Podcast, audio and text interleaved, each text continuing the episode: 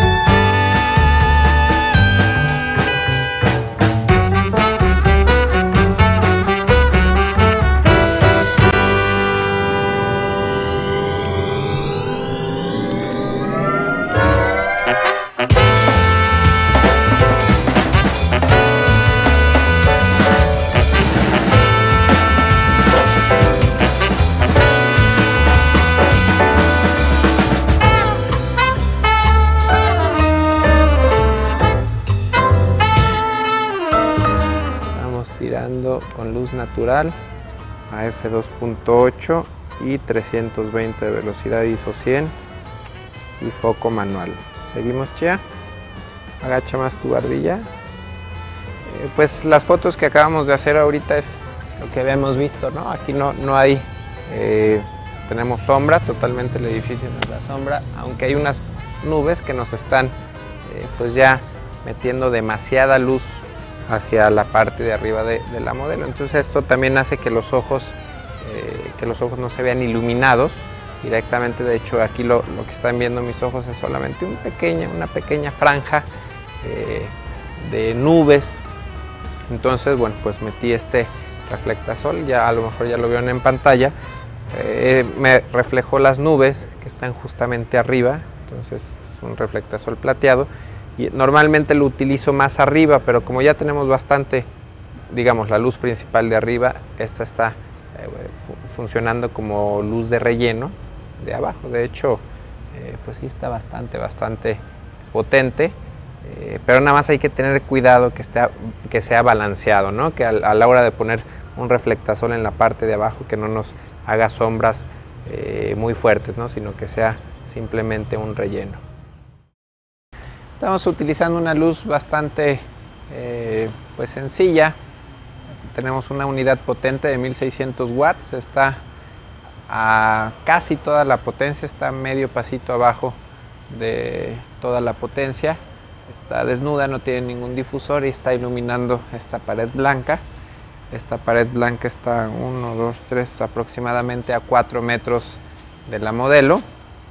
Entonces pues nos da una luz bastante suave. Estoy tirando, bueno, el diafragma de esta luz me da 5.6 con ISO 100 y estoy utilizando la velocidad más alta que me permite esta cámara para sincronizar, que es un 200 avo para el fondo, eh, pues no, no del todo oscurecerlo, pero pues sí se ve más o menos, yo creo que estará medio pasito abajo de la exposición que tenemos en ella. Este reflectasol nuevamente estoy tirando de aquí y es para que no me, me invada la luz del flash aquí en el LED.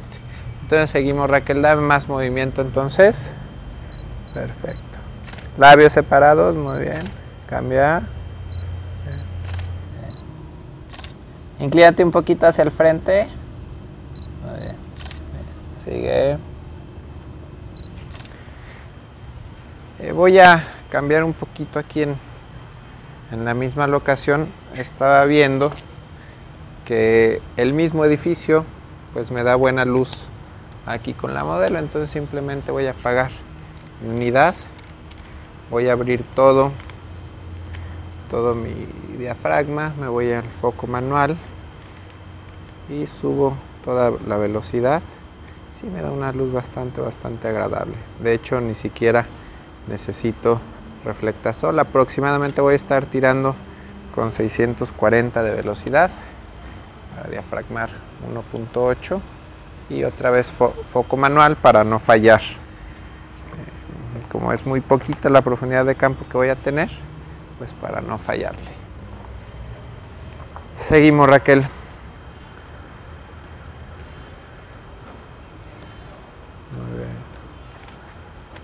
Estamos un 400 de segundo, F1.8, muy bien.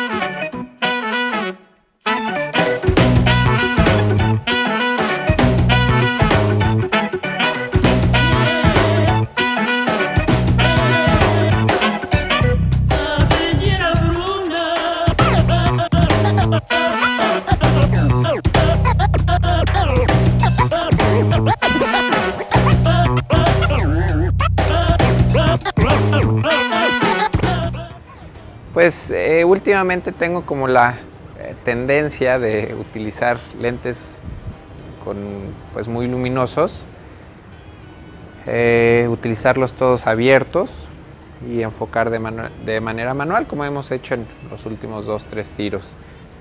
incluso, el, por ejemplo, el experimento que, hicimos con el estilo Strobist, con, con la sincronización de alta velocidad, creo que no es la locación adecuada eh, voy a hacer este experimento cuando tengamos cielos más abiertos. Aquí hay mucha eh, luz y sombra y creo que eso no nos favorece al efecto que quería. Entonces, pues básicamente estoy haciendo la mayoría de la sesión con luz natural, aprovechando eh, que hay bonita luz, que hay luz rebotada. Entonces, una de las limitaciones, primero que nada, es no puedo rellenar con flash.